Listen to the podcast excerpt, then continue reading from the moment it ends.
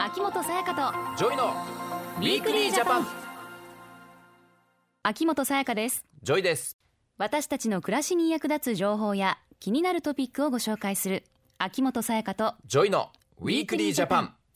忘年会のシーズンですがそうだねジョイ君もうん飲む機会が増えるんじゃないですか、いやこれまあみんなに言えることだと思うけども、やっぱりこの時期はね、ん増えるよねそうですよねやたらと毎日何かしら誘いがあったりっていう方も多いと思います、はいで結構やっぱ飲みすぎちゃうねね、うん飲みすぎて失敗することもよくあり ます私ああさやかもある結構りますあそう、うんねいや失敗する方は多いじゃないですかだってもうそのまま道路で寝ちゃってる人とかもいるしさ、うんねえお店で暴れちゃう人とかだっているしさ、ねえで友達がもう連れて帰ってあげないと動けないぐらいまで飲んじゃう人もいるし、んなんか自分のリミッターを超えてね飲んじゃう人とかも多くなってくるから、うん気をつけなきゃいけない時期ではあるよね。そうですね本当に楽しく飲むならいいけども、うん人に迷惑をかけないっていうのが大事になってくる時期じゃない、そうですうね、ん、そこで今日のテーマはこちらですしないさせない飲酒運転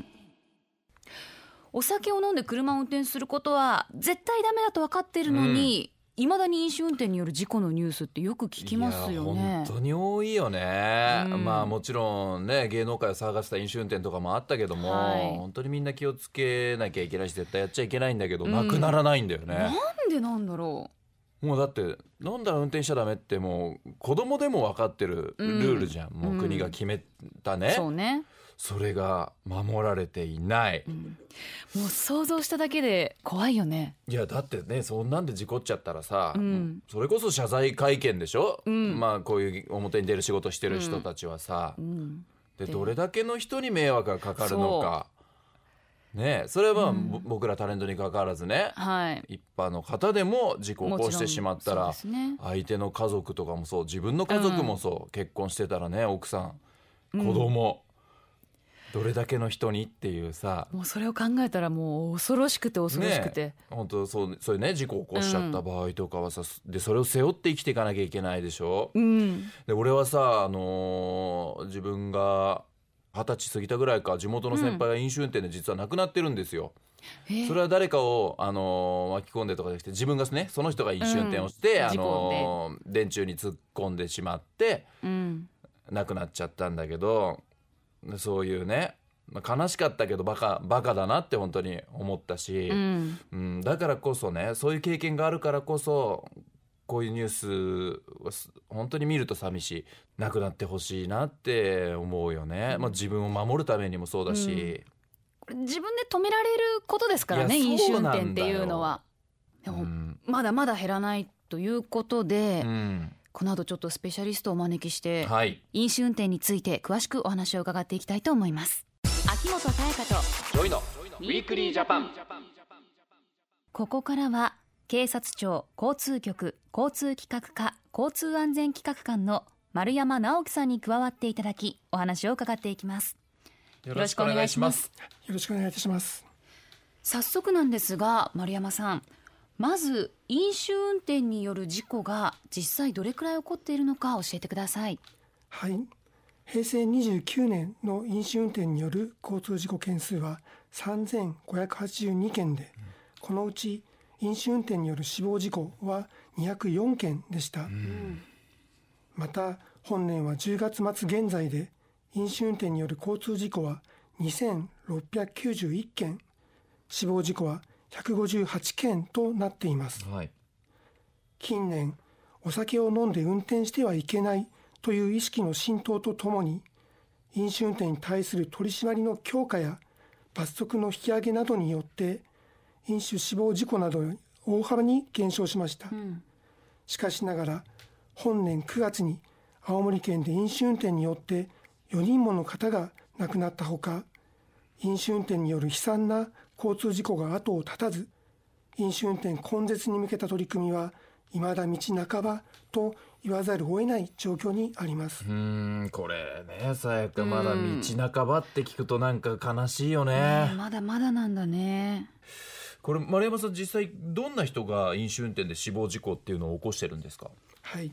飲酒運転で死亡事故を起こした運転者は圧倒的に男性が多くはい。全体の9割を占めていますええそうなんですか。うん年齢層についてですけれども特段の偏りはなく全ての年齢層で飲酒運転による死亡事故が発生していまうす、ん、年齢はそうか偏りはないけどもさやか男の方が圧倒的に多いってでも男性の方がやっぱり車を運転する機会が多いからなのかな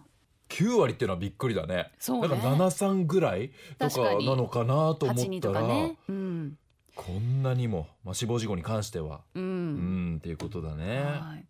今伺ったのは飲酒運転による交通事故や死亡事故の件数なので、うんまあ、実際に飲酒運転をしている方っていうのはもっといそうですよね。はい警察では昨年約2万7000件の飲酒運転を取り締まっています2万7000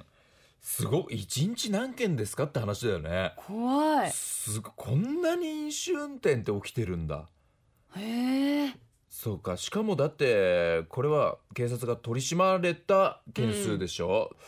これは丸山さん恐ろしいことですねはいしかも昨年中の交通事故件数のうち死亡に至ったものの割合を見ますと、はい飲酒運転によるものは飲酒運転によらないものの約8.3倍となっていますうんすなわち飲酒運転は極めて悪質で危険な犯罪行為であると言えますそっかうん。犯罪行為って言われて今あーって思ったんだけどやっぱり、ねだからその意識が低いのかな、うん、なんか犯罪だっていう意識が低い他の犯罪に比べて低いのかなって私も今ねちょっと思自ったん分ですのけど中で犯罪を犯してるって意識が低いからこそこれだけうん、起きてるわけだよね、うんうん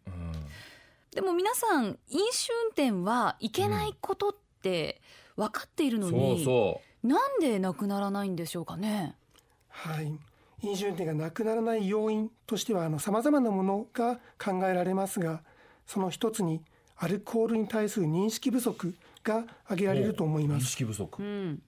本日飲酒運転で死亡事故を起こし刑務所に服役されている方の手記を持ってきました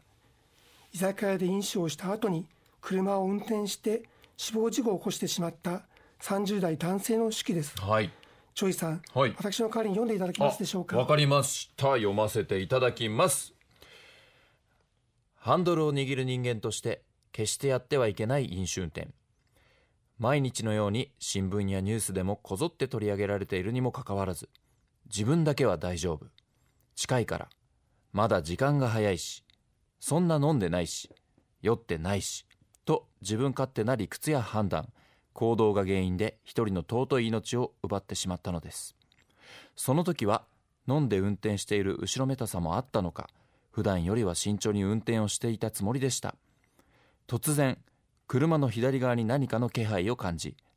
あっと思った時にはガシャンと音がして自転車とともに75歳の男性をはねてしまったのですうん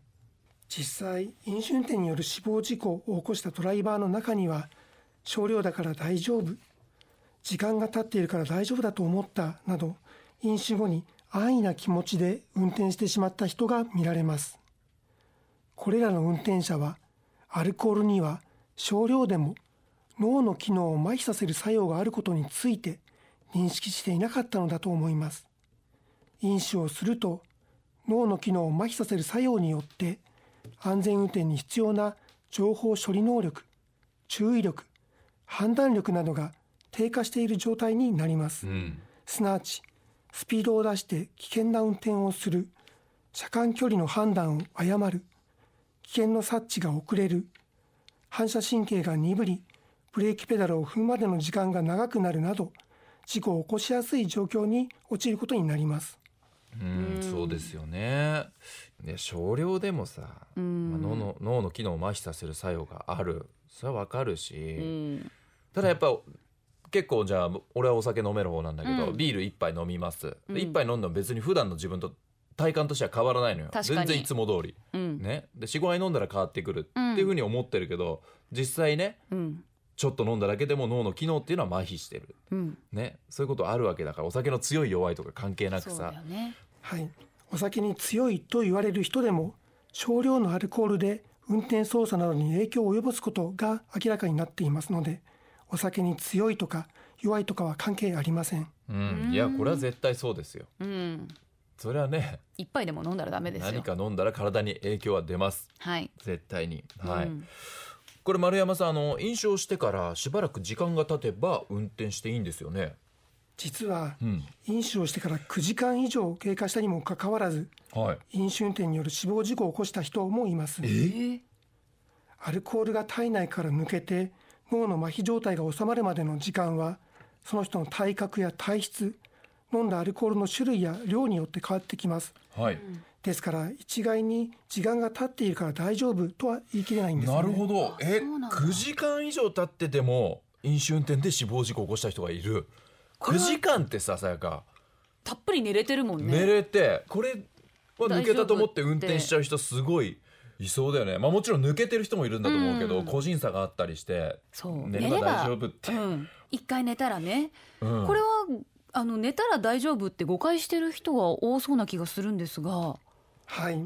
体内からアルコールが抜けるには長い時間が必要ですうん飲んだ翌朝車を運転する予定がある人はアルコールを分解する時間を考慮して適度な飲酒量にとどめておくことが大切です本当に難しい、分解する時間を考慮どれぐらいで自分の体お酒を分解してくれるんだっていうのが、まあでも適度な飲酒量が一番大事ですねまあ。飲み過ぎないってことだね、うん車運転する前の日とかはうん。うん飲酒運転の罰則が強化されてきたとおっしゃっておられましたが詳しく教えていただいてもよろしいですかねはい飲酒運転による交通事故は平成11年に東名高速道路で幼い姉妹が亡くなった事故や平成18年に福岡県で幼児3人が亡くなった事故などをきっかけに、国民の飲酒運転根絶に向けた機運が一層高まりはい飲酒運転のさらなる厳罰化や強制処分強化などがその都度行われています、アルコールの影響により正常な運転ができない状態での運転を酒酔い運転と言いますが、酒酔い運転の場合免許取り消しになり5年以下の懲役または100万円以下の罰金に処せられます、また体に一定基準以上のアルコールを保有した状態の運転を酒気帯び運転と言います酒気帯び運転の場合免許停止や免許取り消しになり3年以下の懲役または50万円以下の罰金に処せられます5年以下の懲役100万円以下の罰金、まあ、罰金がの金額が昔より上がったことでうんそれできっと辞めた人多と少減かもっいてるるし人もいるでと思もいま金すが罰金が増えたから辞めるとかのそういうんじゃないんだよじゃないねじゃん本来はうね、んうん加害者になるのは運転してる人だけじゃないですもんね丸山さんはいそうです飲酒運転をする恐れのある人に対して車を貸した人やお酒を提供した人、うんまた飲酒運転の車に同乗した人も犯罪を手助けしたということで懲役または罰金に処せられますうんそうだね自分が運転したわけじゃなくても、絶対に止めるうんあとお店の方もねそうだね、うんだから確認、まあ、してくるとこもあるじゃんこの後車の運転する予定ございますかって言ってくるお店もあれば、うまんあ、言ってこないお店もあるよねそうだよねこれもだから本当は約束ごとにした方がいいよね徹絶底対しにねうんうんねえ亡くなった方にはやはりね家族もそうだよいらっしゃいますし、うん加害者は被害者だけではなくその家族の人生も変えてしまうことになりますからね。はいうん交通事故が当たり前にあった生活を奪ってしまったうんという悲痛な声を耳にしますはい被害者の家族は交通事故で家族を亡くした悲しい体験辛い思いそういった記憶を消し去ることができず、うんそのような思いを抱えたまま生きていかなければならないのですはい、まあ私たちは日頃からどんなことを心がけておけばいいですかね丸山さん。はいまず当たり前のことですがお酒を飲んだら絶対に運転をしないそして運転をするなら絶対飲まないということですうんまたハンドルキーパー運動といって複数人で車に乗って飲食店に行き飲酒をする場合お酒を飲まずに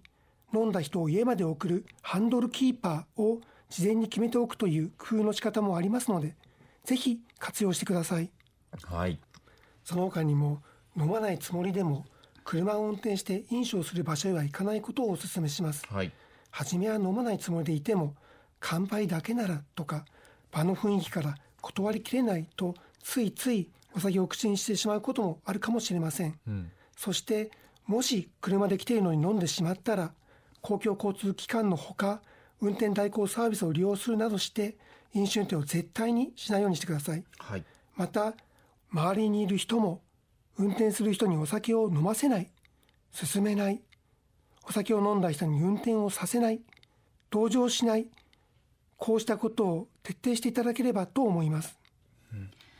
年末年始はお酒を飲む機会が増えるので飲酒運転はしないさせない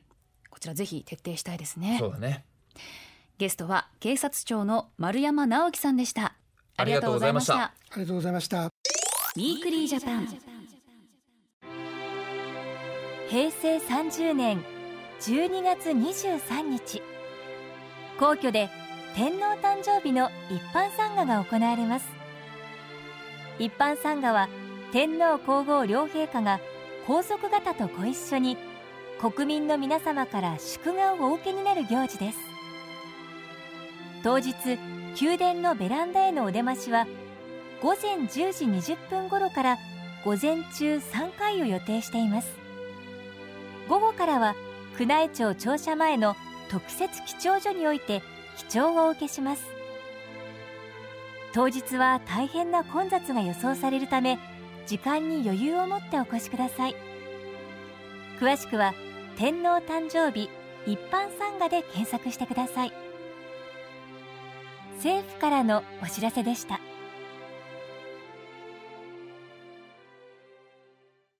ウィークリージャパン東京 FM をキーステーションに全国38局ネットでお送りしてきました秋元才加とジョイのウィークリージャパン今週はしないさせない飲酒運転というテーマでいろいろお話をしてきましたね本当にうん飲酒運転の件数が多いじゃん2万7,000件うんね